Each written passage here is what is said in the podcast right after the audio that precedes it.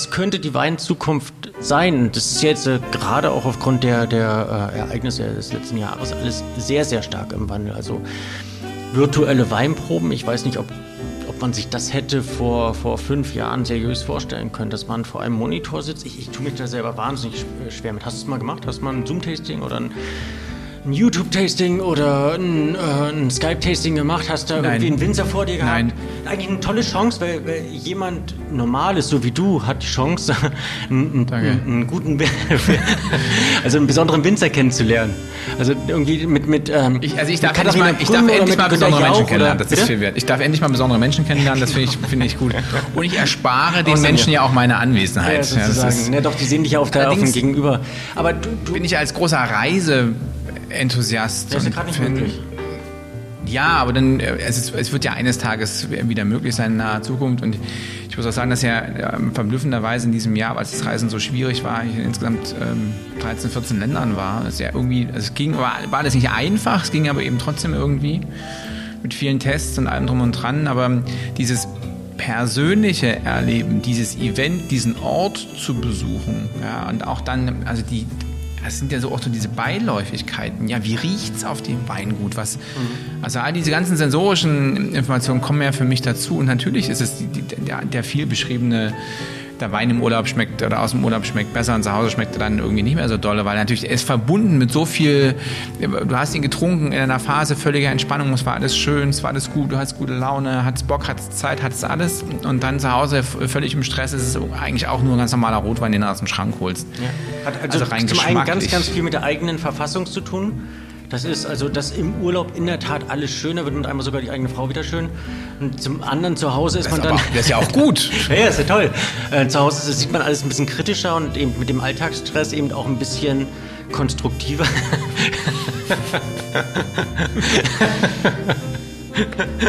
zum anderen ist natürlich aber eben auch die Gesamtatmosphäre. Das Klima, hier zum Beispiel in der Toskana, ein ganz anderes ist. Die Luftfeuchtigkeit ist eine ganz andere. Also die Luftfeuchtigkeit ist höher, Geschmack, Geschmäcker entwickeln, also transportieren sich auch viel besser, hat alles genau. zweifelsohne. Also, da, da, ist man aber auch als Profi nicht vor, vor gefeit. Also mir geht es nicht anders, wenn äh, ich uns dann in der Toskana, also dein Weingut in der Toskana besuchen werde, dann... Ähm, also ich habe aus der Toskana früher dann eben ganz viele, ähm, über, über zehn Jahre hinweg sehr viel Zeit in der Toskana verbracht diverse Weine mit, mitgebracht und ähm, da war ich jetzt nicht, nicht immer nur in Urlaubsstimmung, aber mhm. mir ist dann wirklich aufgefallen, dass die, der, dieser einfache Wein, dieser toskanische Landwein, in der Toskana einfach sensationell schmeckt. Mhm. Also da ist der Alkohollevel ist ja nicht ganz so hoch, das ist alles sehr beherrschbar. Da kann man auch mittags so ein Schöppchen, ist da, ist da kein Problem. Es ist, trinken sowieso alle mittags Wein. Nicht viel, relativ diszipliniert, äh, mit auch ordentlich Wasser dazu. Aber das ist, gehört einfach da irgendwie zu allem dazu, wird ja auch mit wahnsinnig viel Wein gekocht und so weiter und so weiter. Und dann hier fällt ja, also in Deutschland fiel mir auf, dass es eigentlich dann doch eigentlich tatsächlich ein relativ profaner Landwein war und jetzt eigentlich nichts Tolles. Und ich hatte da das mit verschiedenen Weinen probiert und äh, hatte die Erfahrung eben immer. Umso mehr geht es mir darum, um äh, zurück zu, deinem, zu deinen Zoom- und Skype-Wine-Tastings, äh, dass das insofern nichts für mich ist. Also ich habe das da aus der Ferne mal drüber über die Schulter geschaut bei solchen Dingen, aber nicht selber gemacht weil mir, diese Nebeninformationen fehlen. Ne? Wie ist der Winzer wirklich drauf? Also wenn er dann mal so rumrennt und kramt irgendwo hin und her, dann kriegt man ein anderes Personenbild. So sitzt er da, macht irgendwas oder sonst wie. Mhm.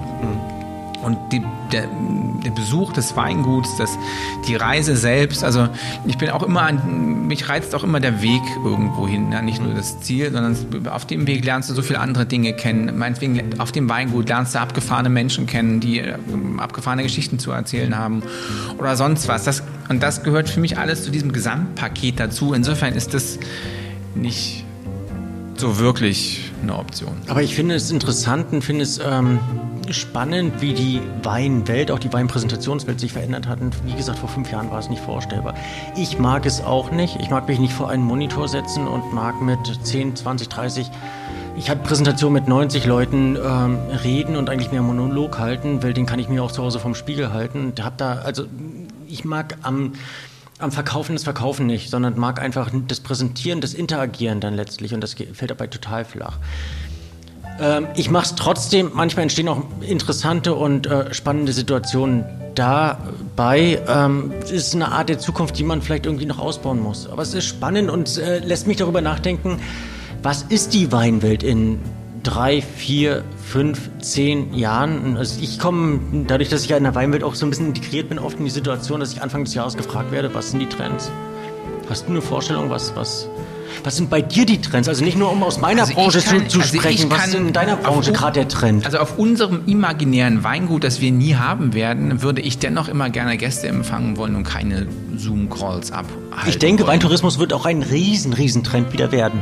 Also noch intensiver, als es... Ähm ich glaube, bin ich absolut bei dir. Ich glaube, es wird viel mehr in die Richtung dieses, dieser Individual, auch Luxusreisen gehen, diese Airbnb, super cozy, fancy Boutique-Geschichten, wo, wo ein Weingut oder auf einem Weingut, da gibt es maximal drei, vier, fünf ähm, kleine Zimmerchen, aber alles relativ exklusiv. Es wird mehr in diese Genuss All-Over-Geschichte gehen. Mhm. Also an allen Stellen ist es ein schick schlafen, schick wohnen, drei, vier Tage da bleiben, äh, Weinseminar, Masterclass, wie auch immer das alles heißen wird, aber irgendwie eins zu eins, auch eben der ganze Dining-Sektor eben auch nochmal dazu. Also ich glaube, dass das, das wird sich sehr in diese Happening-Geschichte, Event-Geschichte mhm. wird das einen Schritt gehen. Gerade weil einfach die Menschen jetzt, und das wird sicherlich auch noch ein paar Monate dauern, äh, und, und also Corona ist ja nicht vorbei, äh, sondern das oder wer weiß, was als nächstes kommt. Das ist schon, hat die Welt alles ein bisschen verändert. Und ich glaube, umso durstiger sind die Menschen, ähm, Sachen zu erleben. Und dann ist eben, und ein Weingut ähm, kann ein Ort zum Verweilen sein. Also muss jetzt nicht nur hin irgendwie, zack, bumm, schwupp, weg, sondern es gibt ja immer mehr ähm, auch so Pfade. Ich habe das in Griechenland erlebt. Ähm, da ist auf, die, auf den Weingütern gibt es den ganzen Tag Touren. Ja, das ist, war ein relativ großes Weingut mit, mit 80 und demnächst 100 Hektar. Ähm, da zahlte man Eintritt nur für die Führung. Da, also da, und da war kein Schöppchen dabei oder sowas. Sondern es einfach nur gucken, das, hier haben wir das, da gibt es Kunst. Ähm, ähm, da haben wir einen See, da haben wir dies, da haben wir das, da haben wir jenes, hier wird das angebaut und so weiter. Und dann am Ende darf man im Shop noch was kaufen. Ähm, aber das ist dann eben ein richtiger Ausflug und eben nicht nur hin, irgendwas in Kopf und Feierabend, sondern eben wirklich hin zum Happening. Inszenieren, personalisieren und begeistern. Ja, sicherlich mehr PR, mehr hm. Storytelling, mehr mm, ja, persönliches, emotionales. Äh, und da wird sicherlich auch so im, im wie nennt man das nicht, Brackwasser, sondern im Kielwasser wird, äh, wird viel sein, dass wirklich hinter jedem fuseligen Weinchen irgendwie eine ganz große Geschichte stehen wird. Mhm. Da, da haben wir dies, da haben wir das. Entstand aus einer großen und so weiter. Also Kooperationen sind da inzwischen auch sehr, also auch unter Winzern ähm, große Sache geworden. Ähm, aber losgelöst vom der, Wein ist es ja in jeder, jeder Gesellschaft. Aber der Winzer ist einfach auch schon, ich glaube, das verändert oder? die Rolle, seine Rolle auch ein bisschen. Ja, der wird auch, der muss mehr ein Entertainer werden und muss mehr in die Öffentlichkeit treten. Dann darf man nicht vergessen, wie Social Media unser Leben verändert. Auch da, ich meine, die, die Weingüter, das, bis vor drei Jahren war das modernste, was da gab, war eine Faxnummer. Ja? Mhm. Und inzwischen haben die halt Insta, Facebook, LinkedIn, weiß der Google, was alles, YouTube-Channel. Da wird werden die Verkostungen werden, werden gestreamt, ähm, äh, täglich drei Posts auf Insta, da jeweils mit Mediabudget dahinter. Also soweit ist es ja schon. Aber äh, möchte man das? Also ist das wirklich die Zukunft oder geht die Zukunft dann wieder in eine ganz Wenn der Wein trotzdem geil ist, dann ja, ist es ja okay. Wer, wer, soll das aber machen? Also wenn, wenn du sagst jetzt diese ganzen medialen Bespielungen und Bespaßungen und ähm, dann hier und da und schascha und äh, dann aber trotzdem noch diesen individuellen und sehr personifizierten Wein zu produzieren und dieses, also ich finde, das überfordert, oder es, es, es, es trennt es in zwei Richtungen, in zwei Scheren. Dass es auf der einen Seite eben die, die, die diese High-End inszenierten Weingüter gibt, ähm, aller neue Welten, auf der anderen Seite eben diese ganz, ganz persönlichen, kleinen, eigentümergeführten und gelebten, die eben möglichst keine Intermedia-Anbindung haben. Also ich bin nicht sicher äh, oder, oder ich weiß nicht, warum es nicht also warum eines nicht beides kann. Also warum man nicht einen tollen, wahnsinnigen, wahnsinnig authentischen Wein machen kann mit auch ganz authentischen Winzern und trotzdem ähm, in der PR-Sparte gut dasteht. Also das Einzige, was halt sein kann, dass dich irgendwann äh, der PR funktioniert, du mega populär wirst, du immer mehr produzierst, also immer mehr gefragt bist, immer mehr produzieren musst und dass dir das Wachstum oder der, das, der erzwungene Wachstum über den, über den Kopf wächst mhm. ja, und das kaum noch beherrschen kannst und am Ende halt nicht mehr Wein machst, sondern eigentlich als Winzer nur noch ein Personalmanager bist, weil du halt so viele Leute brauchst. Mhm. Das kann schon sein. Aber ich finde, dass wenn ich gerade, wenn ich auf die jüngeren Generationen gucke, also wenn die da, wo, wo ein Winzer 30 ist, 35, ja, hat es gerade übernommen, der hat ein ganz anderes Verhältnis zu Social Media. Und also früher wurde vielleicht die Zeitungsannonce geschaltet oder wurde irgendwie der Radio, also na gut, Radiospot jetzt vielleicht nicht, aber irgendwie irgendwas wurde schon für Werbemittel, Prospekte oder so. Braucht alles kein Mensch mehr. Aber lass uns ein bisschen weiterblicken. Also ich glaube, das ist die Generation, die wir vielleicht auch haben. Wir haben ja auch, mit uns ist das Handy und wir sind mit dem Handy gewachsen und mit den sozialen Medien und so weiter. Glaubst du nicht, dass der nächste Schritt der Schritt wieder komplett zurück ist? Also jegliche Art von, von ähm, letztlich Gesamtentwicklung, die ich bei Winzern betrachte, ist ja auch so ein bisschen Abkapselung, auch eben nicht 18 Stunden arbeiten, sondern vielleicht nur 10 Stunden arbeiten. Da also Work-Life-Balance ist ja auf jeden Fall äh, absolut. Also, also das wollen die ja auch haben irgendwo. Und man merkt auf jeden Fall, dass die junge Generation auf sowas extrem viel ich, Wert Ich legt. glaube zum Beispiel, dass man diese Sachen dann mehr oder weniger outsourcen wird und dass dort ähm, Situationen oder Leute dafür geben wird, also dass man in, in diese Richtung investiert. Und auf der anderen Seite eben dieses ähm, Essentielle und sehr Natürliche, dass eben äh, die Natur wieder eine ganz, ganz eigene und viel sinnlichere Bedeutung bekommt. Und dass eben Themen wie Naturbezogenheit, äh, Natural Wines, ähm, ökologische Weine, biodynamische Weine, ähm, Biodiversität, ähm, Verantwortung für die Natur und so weiter. Ein ganz, ganz riesengroß. Also, wenn, wenn du jetzt hier auch in, in, Hamburg die Situation anguckst, das ist ja alles immer noch natürlicher, noch ein Biomarkt dort und noch mehr. Ich will wissen, wo mein Rind herkommt und welchen Namen das hatte. Und so, glaube ich, wird es mit dem Weinen auch sein, dass man irgendwann wissen möchte, welche, welchen Namen die Traube hatte und das eben auch irgendwo entweder nachvollziehen kann oder darauf vertrauen kann. Wobei ich beim Wein äh, gibt es trotz alledem eine klare Sache. Du kannst ja da über alles, du kannst über PR reden, kannst über Social Media Aufwand reden, du kannst auch über fancy Produktionsmethoden reden, über im Betonkrug ausgebaut oder weiß der Kuckuck was. Am Ende ist doch die Frage, schmeckt der Wein oder schmeckt er nicht? Oder, das, oder das ist, ist es in Anspruch. 20 Jahren so, dass, dass jeder den, äh, dass er vollkommen egal ist? Hauptsache der Wein ist politisch korrekt äh, und ökologisch wertig nachhaltig produziert. Ob er jetzt schmeckt oder nicht, ist eigentlich völlig sekundär. Also da äh, hoffe ich zutiefst, dass sich diese Art von Zukunft nicht einstellt. Das wäre eine Tragödie für alle. Echt? Also ich, ich glaube, die, die, die Vereinigung beider ist eigentlich so das Ideale letztlich dabei. Also dass man sowohl äh, einen gewissen Wert darauf legt, dass er politisch korrekt ist und dass er, nicht, dass er nicht irgendwie Schadstoffe bis zum Überfallen oder eben der Boden komplett ver, verhunzt wurde oder das Ganze überschwefelt ist und er dann trotzdem noch schmeckt. Also dass man da einen Mittelweg findet. Das ist ja eben letztlich auch die Tendenz dieser Extreme, die in den letzten Jahren sich ausgeprägt haben. Auf der einen Seite hast du diese extreme Natural Orange Wein ähm, Tendenz und, und Richtung, wie sie in den letzten fünf Jahren gelebt wurde, so wie du vor zehn Jahren auch die Molekularküche hattest. Und letztlich ist ja jetzt gerade bei der Küche der, der Ansatz, dass das eine mit dem anderen verschmilzt und die Vorteile des einen mit dem des anderen ähm, vereint werden. So ist es, glaube ich, bei der Weinwelt auch, dass man einfach aufgrund der Erfahrung die ähm, Extreme der vergangenen Jahren in einen hoffentlich brauchbaren, interessanten, schmeckbaren, authentischen und eben politisch korrekten Wein inkludiert. Zusammenrührt. Idealisiert. Ich, ist dir zu lahm oder ist dir zu sauber oder? Mir ist das insofern, also ich verfolge nicht die These, ich will immer artig sein, immer alles richtig machen. Insofern bin ich da. Gar nicht.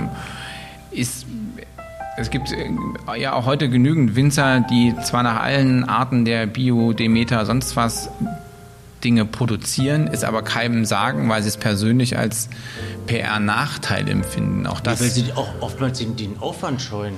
Wenn du jetzt einen Bio-Wein produziert, musst du ihn ja zertifizieren lassen. Es kostet dich im Jahr zwischen zwei und äh, zehn Tagen Arbeit. Und die wollen einfach die Zeit sparen. Und wollen eben auch teilweise ökologisch anders denken und wollen den Pferdemist nicht aus Polen holen, weil er biologisch zertifiziert ist, sondern lieber vom Nachbarn nebenan, der eben nicht biologisch zertifiziert ist. Weil der also auch daher, darauf daher, hat, daher, genau, daher machen, machen, also gibt es da ganz, ganz viele verschiedene Modelle, aber letztlich blicken sie alle in eine Richtung. Und ähm, ich will damit nicht sagen, dass das eine besser als das andere ist, aber dass man einen gesunden Grundgeist haben sollte und eben wissen sollte, dass man letztlich im Einklang der Natur leben muss, um eben ähm, diesem Naturprodukt die Schuldigkeit eben auch der Schuldigkeit gerecht zu trotzdem werden. nochmal die Frage, schmeckt der?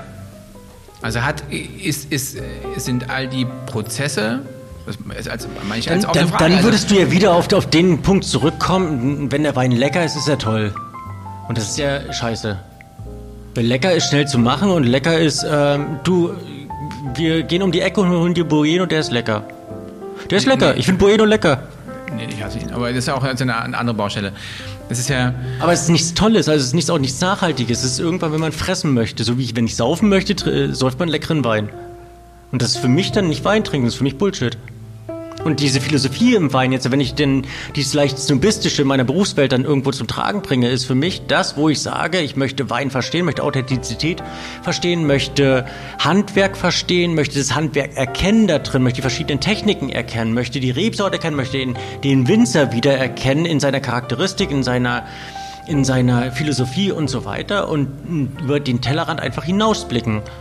Und dann ist für mich ein Wein ein Kulturgut, so wie ich beim, ich kann mir auch irgendein Poster an die Wand hängen, was irgendjemand zusammengebastelt hat auf Photoshop und das sieht auch lecker aus. Aber ich kann eben auch ein Gemälde, wo ich den Künstler erkennen kann, vielleicht eine persönliche Bindung zu dem habe, mir hinhänge und habe da garantiert tausendfach mehr Freude. Da fällt mir jetzt nicht mehr zu ein. Also ich glaube, ich glaube, ich- ich glaube wirklich, ähm, der Schritt in Richtung biologische äh, beziehungsweise ökologischer ist ja eigentlich die vernünftigere Aussage und biodynamischer Weinbau ist ähm, etwas, was ganz, Vielleicht ganz muss man auch, auch mal ein Wort dazu sagen, wie sieht biodynamisch denn aus oder ökologisch wertvoll? Ich meine, das, die, die, die Weinberge selbst verändern sich ja. Also da ist jetzt nicht mehr jeden Tag wie mit der, äh, wie frisch vom Friseur, ähm, wird da durch die, durch die Gänge gefegt und Rasen gemäht und gezupft hin und her. Das sieht ja schon ein bisschen wilder aus dieser Tage. also in Und das dem ist zum Sinne, einen, wenn du- das ist ja eine sehr ähm, optisch nachvollziehbare Veränderung. Um das Ganze wahrscheinlich nicht zu extrem technisch werden zu lassen, dass der eine oder andere und auch du einschläfst.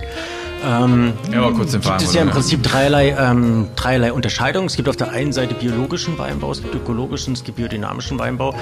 Der biologische Weinbau, der oftmals eben mit dem ökologischen ver verwechselt wird, Warte mal, ich muss dir nochmal diese Flasche... trinken, genau. Ja, ist auch, also, der, mit dem das ist, ökologischen damit wird es einfacher, finde ich. Verwechselt wird es eigentlich der konventionelle Weinbau, weil Biologie, also es äh, passiert was Biologisches, ähm, jeder Wein ist in irgendeiner Form biologisch, also das ist der konventionelle Wein. Der ökologische Wein, da versucht der Winzer im Weinberg schon mh, sich an der Natur zu orientieren, versucht eben auf Pestizide und Herbizide zu verzichten und versucht eben einen möglichst natürlichen Weinbau, eben auch mit ähm, verschiedenen Schwefelgrenzen und so weiter umzugehen. Ähm, beim biodynamischen Weinbau denkt er eben im Sinne der Natur und ähm, versucht nach den mh, zum, zum Großteil Lernen von Rudolf Steiner, es war ein Anthroposoph aus, aus einer Zeit vor 100 Jahren, der versucht äh, hat, das Innere der Natur zu stärken. Das war Ähm, doch diese Nummer hier mit den äh, zur richtigen Mondzeit und die, die äh, biologischen äh, äh, Zyklen und ähm, Zeitverläufe aufzugreifen und die Natur eigentlich mehr oder also weniger schon in so, den wie kleinen du jetzt überlegst Gleichgang und dir zu bringen. zusammenschraubst, Ich versuche, das wie ich es dir erkläre, zu, dir zu erklären. das Da, liegt an mir. nein, ich möchte nicht zu, zu besserwisserisch klingen und möchte es nicht zu technisch werden lassen. Das ist ja, man kann sie, also das Schlimmste ist für mich, wenn ich in einen, wenn ich die Metapher nehmen kann, in einen Computermarkt gehe und der Typ fängt an, mich zuzulabern mit irgendwelchen Fachbegriffen und ich schlafe dabei ein und sage, okay, ich nehme das zweite und habe keine Ahnung mehr, wovon der geredet hat. Und daher versuche ich es manchmal eben nicht ganz so technisch darzustellen, welche klugscheißen kann jeder.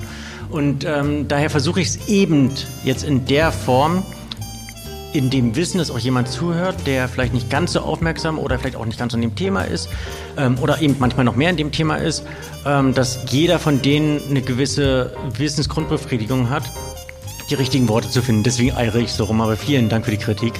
Ja, absolut. Ich, meine, ich könnte ja inzwischen auch mal Wikipedia befragen, äh, wie, wie Wikipedia denn deine Aussagen so einschätzt. Also grundsätzlich kann man sagen, ökologisch ist hauptsächlich Weinberg und äh, biodynamisch ist die Gesamtheit sowohl Weinberg als auch Weinkeller und das nach den Richtlinien der Natur, die die Natur uns vorgibt. Und dazu gehören eben auch die Mondphasen.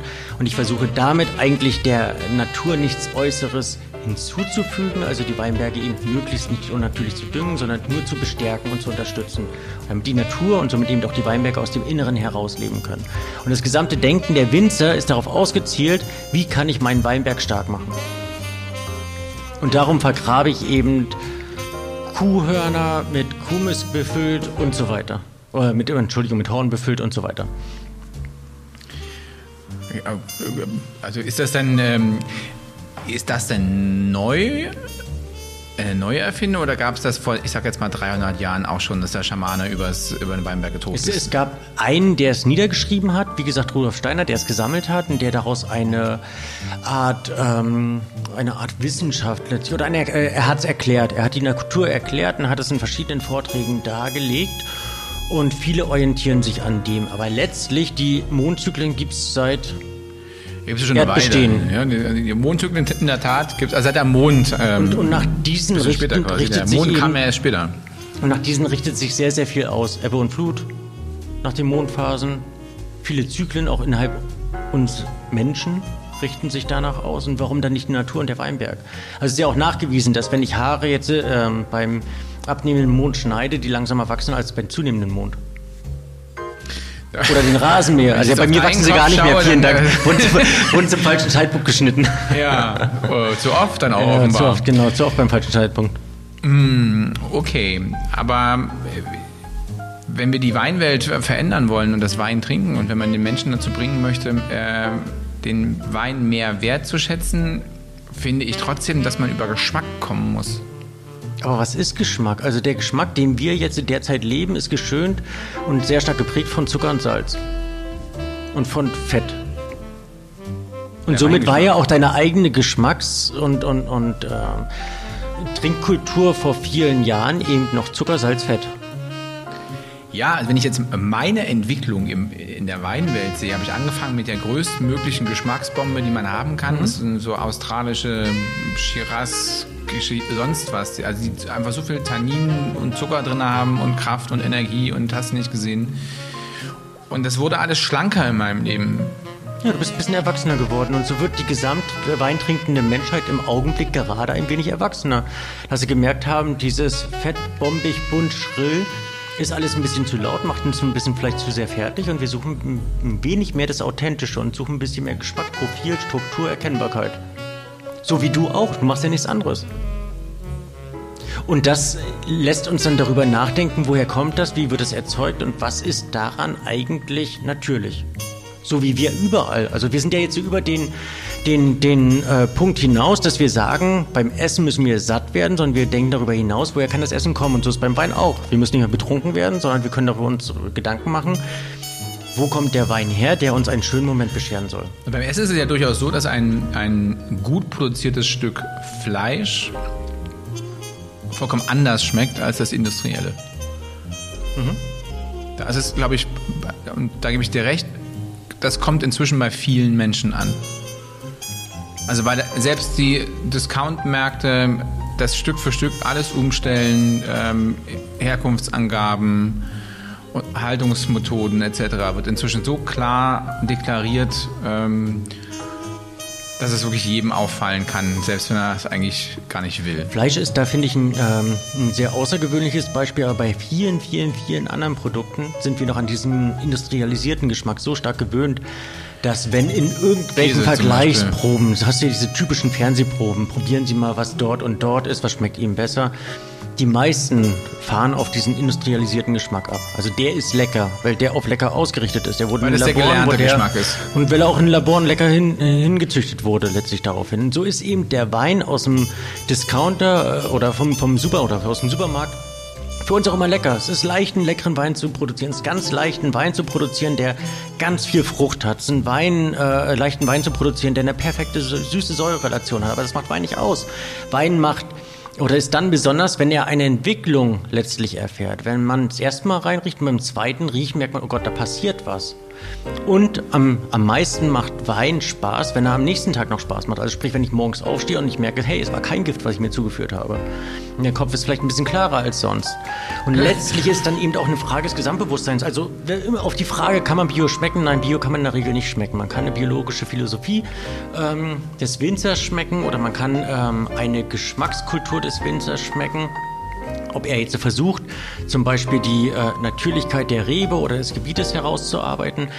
Aber man kann nicht Bio schmecken und oftmals wird uns ähm, kommerziell produzierte, werden uns kommerziell produzierte Weine ähm, auch besser schmecken, zumindest am Anfang. Aber man führt es sich zu, man schüttet sich in den Körper rein. Und ob ich mir jetzt Müll in den Körper reinschütten möchte oder eben was Natürliches, meine ganz persönliche Entscheidung. Und letztlich, wenn ich mich eben dem Natürlichen hingebe, werde ich früher oder äh, später merken, dass eben dieses Überschminkte total überschminkt ist. So viele, wie viele Popsongs keine äh, wirklich tolle äh, Kultur haben oder keine tolle Musikkultur haben, wie viele Hollywood-Filme einfach nur oberflächlich sind, du die nicht zwei, dreimal angucken möchtest, wie viele Bücher, die eben ähm, so als, als Groschenroman, ich weiß gar nicht, wie die heißen, irgendwo an der Tanke zu bekommen sind, wenig Substanz haben, sondern einfach nur der Unterhaltung dienen. So, so, so soll der Wein auch nur der Unterhaltung dienen. Aber es fehlt einfach das, was Wein in seiner natürlichen Ausrichtung besonders macht. Und wo ich mich auch drauf freue und sage, die möchte ich immer und immer und immer und immer wieder trinken. Aber der, der Wein als Unterhaltungsmittel ist dann zu verbieten. Nö.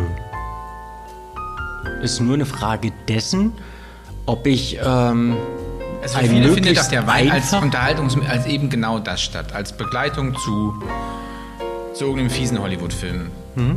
Und noch mit einem Käse aus dem Supermarkt, der. Ja, aber muss ich mir da Müll, muss ich mir da Müll reinschütten? Muss ich unbedingt jetzt dann die 99 Cent Bratwurst essen? Die ist auch lecker, Fall. weil die so voller Gewürze ist, dass ich überhaupt nicht schmecke, was da drin ist.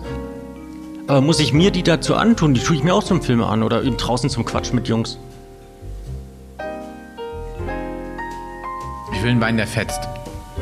Ja, der Bratwurst mit ganz viel Gewürzen fetzt auch irgendwo dir im Mund weg. Die fetzt nicht, weil, dann, äh, weil du dann spätestens eine halbe Stunde danach vier Liter Wasser brauchst, um das irgendwie äh, in den Griff zu kriegen. Ja, das brauchst du bei dem Wein, der fetzt am nächsten Tag auch, damit du irgendwie in Gang kommst. Hm, okay. Also argumentativ kriege ich jetzt irgendwie nicht mehr. Ich weiß nicht. Ich glaube, ich kriege nicht die richtigen Worte, um dich zu kriegen, aber die Erfahrung wird es wahrscheinlich zeigen. Aber ich denke, es ist so zumindest meine Prognose in Richtung äh, Zukunft, dass ich glaube, aber es ist vielleicht auch so meine Ansicht, dass alles natürlicher und eben auch im, im Gesamtzyklus Klimaveränderung etc., Bewusstsein, Natur, wir uns äh, in Sachen Wein immer ein wenig authentischer bewegen werden und schauen, wo der Wein herkommt, wo der Winzer herkommt, was der Winzer macht und alles ein bisschen kleingeistiger und kleiner gefahren wird. Ich verwehre mich in keinster Weise gegen, äh, gegen den äh, gegen einen biologisch, ökologisch, einen nachhaltig produzierten, einen mit der ähm, zusammen mit der Natur produzierten Wein. Und es geht mir gerade bei, äh, gerade bei Lebensmitteln, gerade bei Fleisch, ähm, Leute, also so wie das jetzt die, vergangenen 50 Jahre gelaufen ist, da kann, kann das nicht weitergehen. Ja. Ist ja auch begründbar, war ja auch nicht unbedingt falsch, zumindest eine gewisse Zeit, aber jetzt geht es uns so gut, wo wir es besser leben können. Und warum sollen wir es dann nicht besser leben? Also wir, inzwischen wissen wir auch, was, was die Art von Ernährung, die wir in den letzten paar Jahrzehnten so alle ähm, durchlebt haben, dass das nicht die nicht die beste war. Und äh, wenn man dann so auf die Krankheitsbilder guckt, irgendwie ging das alles in die Hose. Insofern Vielleicht wird es der Wein eines Tages richten. Wollen wir hoffen. Welche Prognose haben wir noch? Also es wird mehr Tourismus geben. Vielleicht Zoom-Tastings, die du nicht magst. Du magst... Ähm Jetzt hätte ich fast gesagt, du magst keinen äh, Bio-Wein, aber das hast du gerade revidiert, deswegen würde ich das auch nicht. Ähm, aber du siehst da nicht unbedingt eine große Zukunft drin. Nee, nee, ich glaube, das ist jetzt, das ist, also, da, da muss ich nochmal drüber nachdenken. Also, Nee, stell mal die, also wir fangen nochmal an dem Punkt an. Ähm, was gibt's noch? Also was, was wird die Zukunft denn in, in Sachen Wein sonst noch bringen? Also wird mehr Tourismus auf jeden Fall. Sein bewussterer Tourismus wahrscheinlich auch. Auf jeden Fall.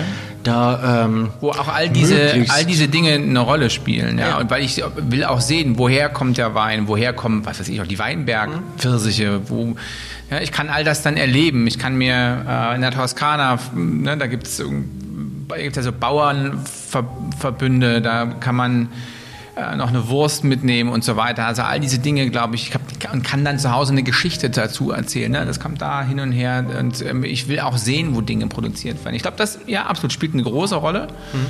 Es wird viel medialer werden, wahrscheinlich in Richtung Online-Tasting oder Entertainment oder Vielleicht sogar ein bisschen mehr im. im äh ich weiß, ich habe gesagt, ich mag die Zoom- und Skype-Tastings nicht. Ähm, liegt vielleicht aber auch daran, dass ich in meiner äh, oder in letzter Zeit in meiner sonstigen ähm, Erlebniswelt des beruflichen da sehr viel von hatte, hm. von Calls und sonst was. Also es wird im Allgemeinen aber relativ bewusst und ähm, sehr interessiert angenommen und ich finde es eine schöne Möglichkeit für viele Weintrinker, einfach auch einen, einen großen Winzer mal persönlich zu kennenzulernen. Also wenn man, keine Ahnung, ähm, tolle Winzer aus Deutschland, einfach mal mit, mit deren Weine. Man hat ja selten die Chance als, als Normalweintrinker.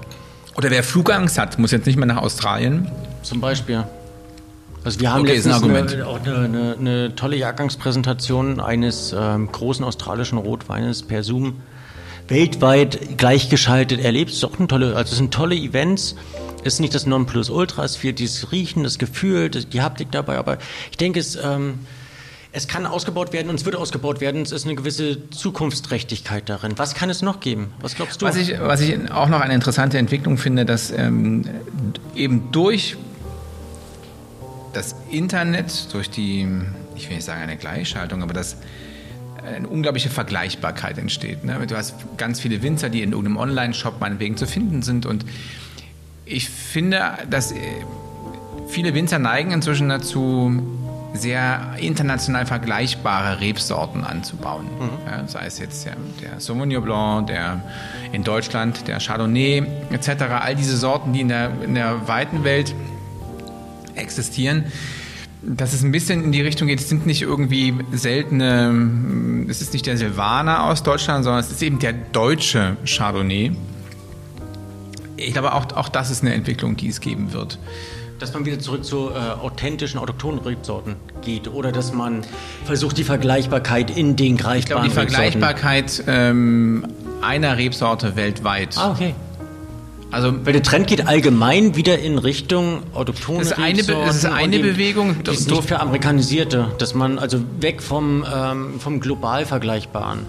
Das ist so, deswegen wird gerade Portugal, Griechenland, ähm, relativ das stark gehypt, selber das natürlich die, gerade in, ja. in, in Griechenland, ähm, da gibt es einen sehr berühmten Winzer, Winzer ein Weingut, Ktima Alexandreu, also jeder möge mich jetzt bitte nicht steinigen, wenn ich nichts falsch ausgesprochen habe. Ja, der, der hat der hat ähm, einen Wein wiederentdeckt, eben, eben eine eigentlich sehr lokale Sorte Malagusia mit Namen, hat die vor 25 Jahren, hatte eben eine Leidenschaft, wie viele Winzer eben der alten Rebsorten und so weiter.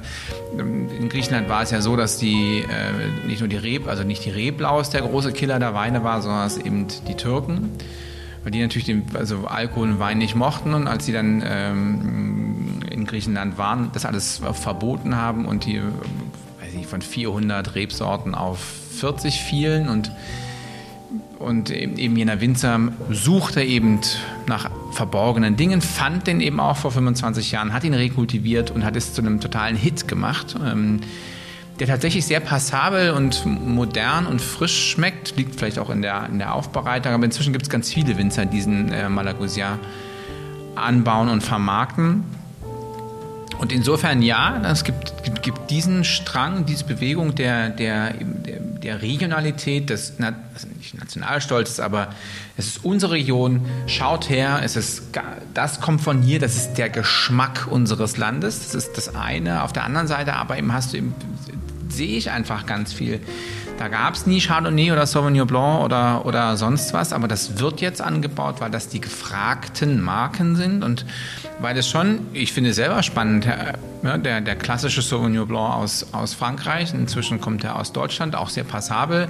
Es gibt den, den großen Sauvignon Blanc aus ähm, Neuseeland, ähm, der vor, weiß ich wann trat, Claudie Bay den, den Siegeszug an, vor 20 Jahren, 15 Jahren, keine Ahnung. Ähm, auch das, und so hast du sehr weltweit so die Sauvignon Blanc Geschmäcker. Auch das kann eine Entwicklung sein. Glaube ich eher nicht. Also ich denke eher, dass ähm, man in dieser Vergleichbarkeit nie keine große Chance sieht. Also das ähm, wahrscheinlich warum, neue. Also warum bauen das, dann aber jetzt so viele Leute, die auch jetzt könnten auch ihren Gewürztraminer und ihren, ihren Silvaner und, und all, all die Dinge, die, die wir hier haben, Bacchus weiter verstärken und entwickeln. Weil es einfach zu verkaufen ist. Also es ist einfach ein Chardonnay zu verkaufen, es ist einfach ein Sauvignon Blanc zu verkaufen, einfach ein Cabernet, auch in Deutschland einfach ein Cabernet Sauvignon zu verkaufen. Und es bedarf weniger Anstrengung, als dass man zum Beispiel den Silvaner erklärt oder eine Rebsorte eben wie den Silvaner versucht zu vermarkten, die man nicht erklären kann oder dass man eben wie die Portugiesen ihre 400 autochthonen Rebsorten, die es nur in Portugal gibt, ähm, versuchen an, an den Mann zu bringen, die zu erklären und da die Chance drin sehen. Also, ich denke aber gerade in dieser, ähm, in dieser Situation, wo Winzer mehr Sprachrohr bekommen durch äh, mediale Präsentationen und wo man sich eben nicht nur äh, seine Informationen aus einer Zeitschrift oder durch ein Fachbuch letztlich herausrekrutieren kann und man immer das Besondere sucht. Also mittlerweile sucht ja jeder das Besondere irgendwie. Ähm, bekommen diese individuellen Rebsorten, die, der äh, individuelle Geschmack wesentlich mehr Gewichtung. Das vielleicht gar nicht jetzt so in diesem Jahr, gerade beim, beim Wein ist ja alles wahnsinnig phlegmatisch, ja nicht so, so schnelllebig wie in eurer Branche, ähm, dass da mh, in den nächsten 10, 20 Jahren ganz viel Chardonnay, Sauvignon Blanc, Cabernet Syrah entweder verschwinden wird oder auch, und das ist, glaube ich, auch ein ganz, ganz äh, spürbarer Trend, ähm, sein, seine ähm, Kerngewichtung äh, vom, vom geografischen her verlagert. Also dass man den Viognier vielleicht nicht mehr im nördlichen Rhonetal, sondern eventuell im Badischen intensiver anbauen wird in, in 20 Jahren. Dass da eine, einen Rebsortenaustausch geben wird, um die Urauthentizität der einzelnen Regionen wieder zu finden, die man eben vor 20, 30 Jahren gefunden hat. Aber das ist eben weit in die, in die Zukunft geblickt und getragen. Und was ich eben glaube, was das letzte Jahr uns ähm, ge gelehrt hat, dass man sehr, sehr stark in, ins ähm, Homestyling investieren wird und ganz viel Gläser, Dekanter, Chambreas, Weinkeller, Weinkeller wieder aktuell werden es gibt ja kaum noch Weinkeller, es hat ja keiner mehr einen Weinkeller. Heutzutage kannst du ja alles mehr oder weniger binnen 24 Stunden kaufen. Und aber dieses Gefühl einfach etwas zu haben und eben auch einen eigenen Weinkeller zu haben, dieses ich habe etwas greifbar, dass das wieder und dieses ähm, dieses ähm, wie heißt es genannt? Ich habe das Wort von cozy, co, co, äh, cozy. Wie heißt das hier? Dieses Kuscheln. Ja, aber dieses ähm, Homekuscheln halt zu Hause, sich äh, zu Hause schön zu machen und ähm, zu Hause schön cozy, ja, gemütlich. Genau, genau, genau. Dass das ein ganz großes Thema wird. Neudeutsch, das muss man auch drauf haben. Hm, nicht. Entschuldigung. Ja. Ähm, und ich glaube, eine. Auch das ist die Zukunft, dass die Sprache wird sich verändern. Ich, meine, ja, ich habe Germanistik studiert. Ich, ja, der normale Germanist hämmert auch mal drauf, warum ja, Anglizismen, warum und überhaupt. Und da ich habe da ganz, ganz viel durch meinen Sohn gelernt und habe auch ganz viel adaptiert die Sprache verändert sich gerade, wenn man eben auch, auch oft in anderen Sprachen argumentiert. Mhm. Ähm, es verknüpft sich und ich bin nicht sicher, ob da irgendwie alle, alle verlieren oder ob es nicht am Ende sprachlich irgendwie auch was zu gewinnen gibt. Also man, es gibt ja in jeder Sprache Begrifflichkeiten, die, oder aus der anderen, die man aus der anderen Sprache nehmen kann, die vielleicht Sachen ein bisschen besser beschreiben. Und ich finde, da muss, darf man nicht verbohrt sein. Genauso wenig wie man beim Weinen und bei all den Dingen gab's verbohrt. Ja, gab ja äh, geschichtlich, also rückblickend, Trottoir oder Sandwich oder es gab ja schon immer äh, sprachliche Adaptionen, die sich dann in Deutschland irgendwo festgemacht hat. Und das wird es auch weiterhin geben. Also von dem her Total. Genau, ich meine, es gibt der Letzte, der sich da dagegen stellt und sagt, boah, das ähm, unsere auch Dinge, die man immer nicht mehr nutzt. Ne? Es gab den Zeit, eine große Zeit, da hat die französische Sprache großen Einfluss auf, auf die deutsche Sprache gehabt. Ähm, früher sagte man, wenn etwas sehr angenehm ist, ne, das ist doch ein sehr kommoder Zustand. Mhm. Ja, die Kommode kennt man ja noch, ne, also dieser Schrank, ja, kommt von commodum, bequem aus dem Lateinischen verwendet aber heute tatsächlich keiner mehr. Früher war das eben sehr en vogue, das zu verwenden. Oder das hm. Billett oder Bagage verwenden wir nicht mehr. Also auch das, manches verlässt uns, aber äh, wir sprechen ja immer noch Deutsch und auch das werden wir in ein paar hundert Jahren immer noch tun, aber vielleicht wird es hier und da bereichert werden. Und ich den deutschen Wein. Siehst du als Bereicherung? Und den deutschen Wein wird es ja auch noch geben, mhm. voller Identität. Also das glaube ich auch, dass ähm, der Siegeszug des deutschen Weines, der jetzt seit, seit 20 Jahren unbestritten ist, sich nochmal neu definieren würden, auch mit dieser neuen Generation, die jetzt äh, gerade ähm, schon etabliert ist ähm, ganz, ganz eigene Wege beschreiten wird und ganz äh, moderne Wege beschreiten wird. Und da bin ich auch sehr, sehr gespannt, wie sich das entwickelt und was sich dort entwickelt. Und ich sehe eine, eine ganz große Chance ähm, in, in den nächsten Jahren und hoffe, dass die Branche diese Chance ergreifen wird, weil ich glaube, mit dieser gesamten Homeoffice-Geschichte, die wir haben, also wo wir auch teilweise, glaube ich, ähm, sehr stark vereinsamen werden, ist jetzt eigentlich die optimale Chance für die Gastronomie, dass die Leute rauskommen, nachdem sie eben im Homeoffice waren und dann sich in Plätzen finden. Das, was man früher in, in Büros kommuniziert hat und wo man zueinander gefunden hat. Und ich finde, da sollten die Gastronomen jetzt nicht jammern, sondern einfach in die Zukunft ähm, schauen und versuchen, eben die Leute raus aus den Buden zu ziehen. Und versuchen, äh, eben dieses Get-Together, diese Meeting Points, dieses ähm, entweder frühs vor der Arbeit oder zwischendrin Arbeitszeiten werden sich verlagern und dann einfach als Gastronom ein Heim für die ganzen Homies zu sein. Und der große Wunsch, Wein dabei zu trinken. Wein dabei zu trinken und vor allen Dingen, Leute, stellt geile Weine in eure Läden und macht sie auch bitte auf. Nicht nur flaschenweise, sondern auch glasweise, dann wäre allen Weinliebhabern geholfen. Und habt selber Spaß am Wein. Dann versteht ihr, was toll dabei ist. In diesem Sinne.